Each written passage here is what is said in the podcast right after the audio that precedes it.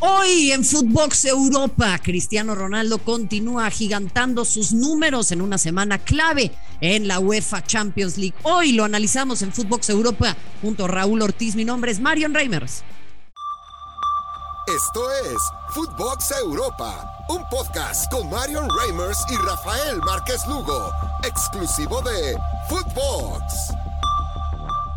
¿Cómo están? Qué gusto darles la bienvenida. Este es un nuevo episodio de Footbox Europa. Tenemos mucho para comentar junto a todos ustedes. Es una semana crucial, es una semana de UEFA Champions League, es una semana en la que el destino del Chelsea continúa en el aire y en la que también tenemos, reitero, mucho para recapitular, porque además tenemos Champions League en TNT Sports y en HBO Max. Raúl El Pollo Ortiz, ¿cómo estás? ¿Cómo estás, Mario? Un fuerte abrazo para ti y para toda la gente que, nos escucha. Tienes toda la razón, es una semana fundamental porque además eh, el Barça, ¿no? Que jugará la Europa League, ¿no? Contra el Galatasaray, después se enfrenta al Real Madrid y después de la goleada creo que quieren mandar un mensaje. Eh, sin ninguna duda, y ahí entonces, bueno, pues hay que empezar a, a centrarse en lo que nos espera, en lo que nos depara, pero bueno, por lo pronto vamos a hablar de lo que ha sucedido con Cristiano Ronaldo. Se habló de que se tomó un vuelo cómodamente para irse a Portugal, que en teoría podía haber estado lesionado. Es raro porque Cristiano Ronaldo se lesiona poco, pero eso no significa que sea imposible. Pero bueno, regresa. Eh, se habla de que no hay sanción al interior del Manchester United porque Cristiano Ronaldo puede hacer lo que se le dé la gana. Y finalmente, eh, contra el Tottenham, consigue nuevamente un hat-trick. ¿Cuántos balones no estarán adornando esa mansión junto a las bolsas también, ¿no? De eh, la pareja de Cristiano Ronaldo. Y bueno, así entonces entonces este, llega a 807 tantos, continúa Cristiano Ronaldo en un nivel altísimo. La gran pregunta será, eh, Pollo, pues, ¿cómo poder encarar al Atlético de Madrid? Sí, de acuerdo, es una, es una máquina de hacer goles. Ya, ya, me, ya me hiciste imaginar el, el cuarto, ¿no? Eh, con un, un, un, lado de bolsas, otro lado de, de zapatos, otro lado de, de, balones de oro y trofeos y el otro de los hat-tricks. La verdad es que es eh, brutal lo que hace Cristiano. Eh, pero bueno, ahora va a enfrentar a una de sus víctimas predilectas, ¿no? Que es el Atlético de Madrid, con el Cholo Simeone, que también ha ido un poquito a la alza, ¿no? En estas últimas semanas. Creo que va a ser un, un buen partido, Marion. Yo, yo veo pasando al, al Manchester United, en particular por el peso específico de, de Cristiano y porque ya otra vez se reenchufó con el gol. Sí, esa es una, ese es un tema bien importante, ¿no? Eh, a ver, 37 años de edad, supera los 800 goles apenas en diciembre y eso había sido contra el Arsenal, otro doblete, así que eh, está en un muy alto nivel Cristiano Ronaldo. La gran pregunta es, a este, en este punto de su carrera, eh, eh, Pollo, pues a qué entrenador se le va a cuadrar Cristiano Ronaldo, ¿no? O sea, esa es la gran pregunta. ¿Hay algún entrenador que tenga la credibilidad suficiente de parte del portugués como para que eh, pueda verdaderamente poner orden en algún vestidor en el que esté él? Pues mira, yo creo que con, con Zinedine Zidane tenía una muy buena una muy buena relación, ¿no? Lo que se le vio en el, en el Real Madrid con el mismo Carleto Ancelotti, pero en particular con Zidane.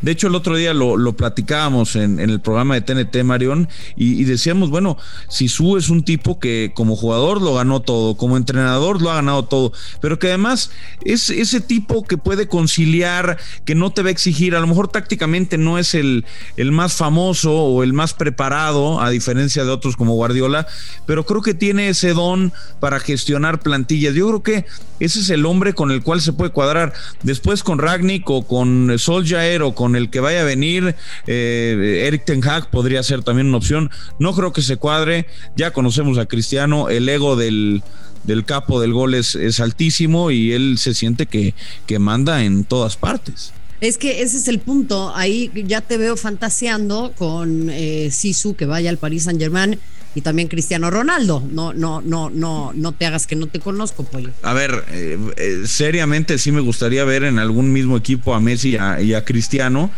pero no sé, me cuesta lo de lo de Sisu al, al, París, sobre todo por su pasado marsellés, ¿no? Que es parte de lo que le cuestionan allá en, en Francia. De cualquier forma, ya sabemos que Pochettino, pues. Eh, bueno, está, pero está. si Benítez terminó dirigiendo al Everton, pues ya puede pasar cualquier cosa. ¿no? Bueno, sí, tienes toda la razón. También ahí tienes, tienes un puto, eso sí, duró, duró nada, ¿no? Exactamente. Ahora, yo te preguntaría a ti, eh, eh, Pollo, ¿tiene una deuda todavía con la Champions Cristiano Ronaldo? No, yo creo que Cristiano ya está en una etapa en la. A ver, él es un animal competitivo, ¿no? Como lo, como lo es ahorita mismo LeBron James, como lo es Tom Brady, como lo fue Michael Jordan, como lo es Rafael Nadal. Son tipos que, que se preparan lo mejor posible para alargar su carrera. Obviamente él pretende ganar, pero yo creo que también Cristiano entiende que ya no es el, el chavo de 28 años que se comía el mundo, o incluso el de 32, ¿no? También eh, se, lo se lo devoraba. Es un crack, pero pues también está en un equipo en el que yo creo no, no le alcanza con lo que tiene para, para las aspiraciones que él, necesita. Eh, ¿Es el mejor jugador de todos los tiempos? No. No. No. ¿Por qué? Para mí no, para mí el, mejor jugador de todos los tiempos es eh, Lionel Messi. Pero te pregunté por qué. ¿Por qué? Porque me parece que las condiciones técnicas que, que él tiene no han sido eh, lo suficientemente fuertes ¿no? para, para batir a Lionel Messi. No tiene más eh, balones de oro. Es, a ver, es uno de los mejores, indudablemente. Pero aquí, como en todos lados, creo que es una, una cuestión de gustos. Para mí, Lionel Messi es el mejor jugador de todos los tiempos. Quizá peleado con Maradona, pero bueno, eh, los temas extracancha de Maradona a mí me lo bajan mucho del pedestal. Entonces yo por eso pongo a Leo como el number one. ¿Para ti lo es? Sí, porque si hablamos de temas extracancha, pues sí, también los casos de Cristiano Ronaldo me parece que dejan mucho de. Bueno, de muchos, ¿no? en realidad, pues, la, lista es incontable. Es correcto, mi querido Pollo. Eh, de repente, como que no se alinea lo que uno ve en la vida pública y lo que sucede tras bambalinas. Eh, ahí yo te preguntaría, ¿cuáles son tus pronósticos para esta semana? En una semana en donde al Chelsea, además, la cosa se le pone puesta arriba y en serio, estamos viendo el fin de una era y estamos eh, presenciando también el momento en el que las autoridades regulatorias en Gran Bretaña se llevan la mano a la frente y dicen, ¿en qué momento dejamos entrar estos capitales?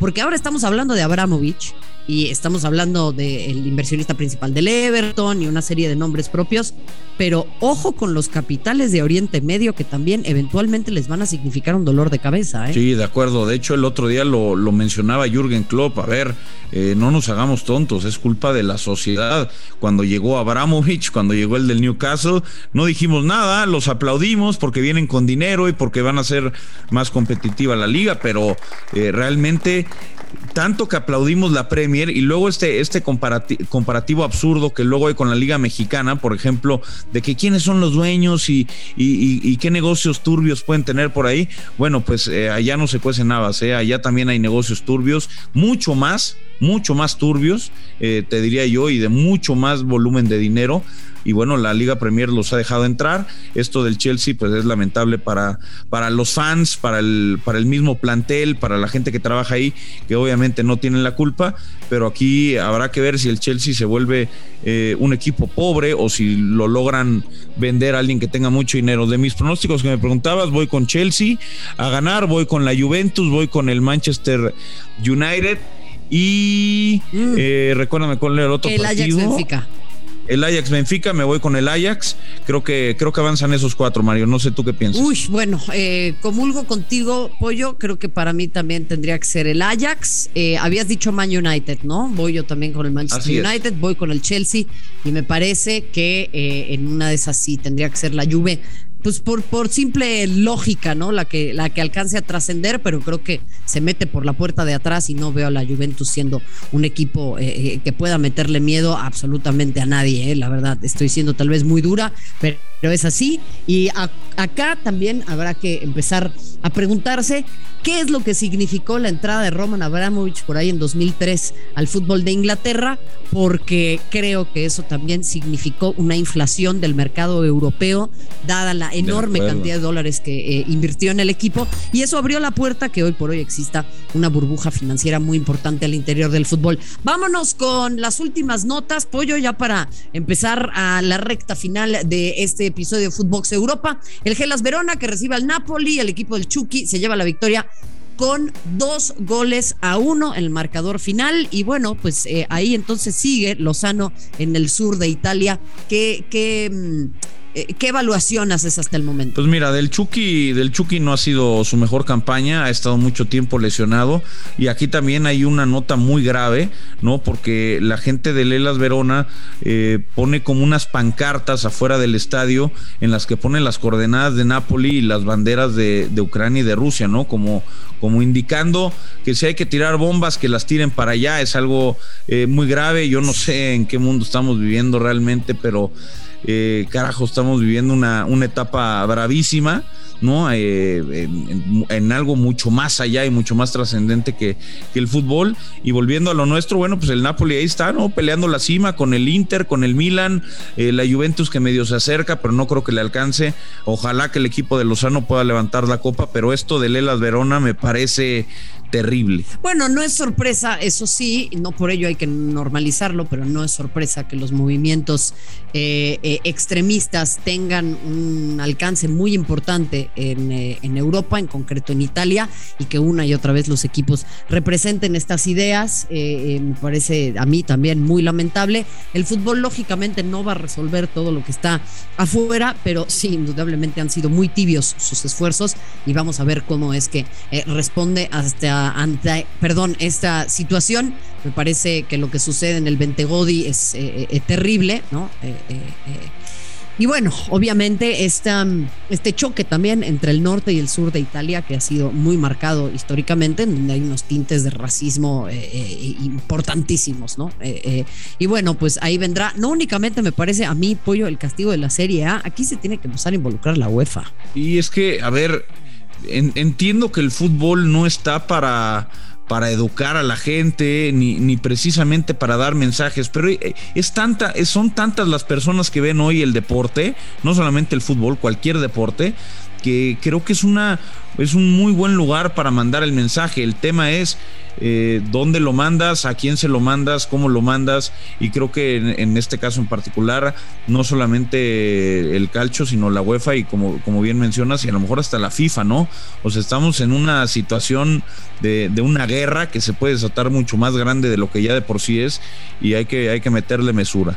Eh, importantísimo, importantísimo eso que mencionas. Y ahí hay que arrancar por, por una y por uno mismo, ¿no? Revisando muy bien qué es lo que, lo que estamos eh, diciendo. Bueno, pues cierro con algunas notitas del fin de semana. Empezamos a despedir a Alfonso Davis, que vuelve a entrenar, sufrió de una miocarditis, eso eh, también producto de haber eh, contraído la COVID-19, así que no entrenaba desde mediados de enero. Una muy buena noticia para el Bayern, que se clasifica sin mayores contratiempos a los cuartos de final de la Champions. Piqué, 600 partidos como futbolista del Barça, lo celebra en el partido contra los Asuna y sigue siendo uno de los pilares de Xavi, aunque creo que ya al Barça le urge un cambio generacional muy, pero muy importante, ¿eh, Pollo?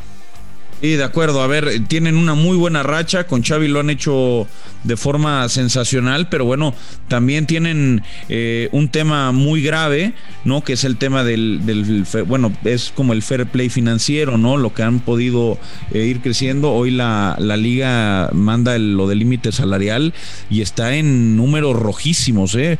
Menos de menos 140 y tantos millones de euros para este mercado invernal. Yo no sé cómo le hacen, pero parte de esta salud financiera de la que tanto hemos hablado, Marion, pues es eso, ¿no? Que los grandes no, no se pasen por encima. ¿No? Y puedan gastar y pedir préstamos y deber y deber y deber cuando hay otros muchos equipos que, que sí tienen una salud financiera importante, así que ojalá que esto se pueda regular a la brevedad. Eh, sí, sin duda, sin duda, apoyo. Pues de esta manera hemos llegado al final, un nuevo episodio de Footbox Europa y nos vemos esta semana en TNT Sports y HBO Max. Gracias, Pollo. Gracias, Marion, cuídate. Bueno, pues a usted también gracias por habernos acompañado. Recuérdelo, estamos en todas las plataformas de lunes a viernes. Esto es Footbox Europa. Gracias y hasta la próxima. Esto fue Footbox Europa un podcast exclusivo de Footbox.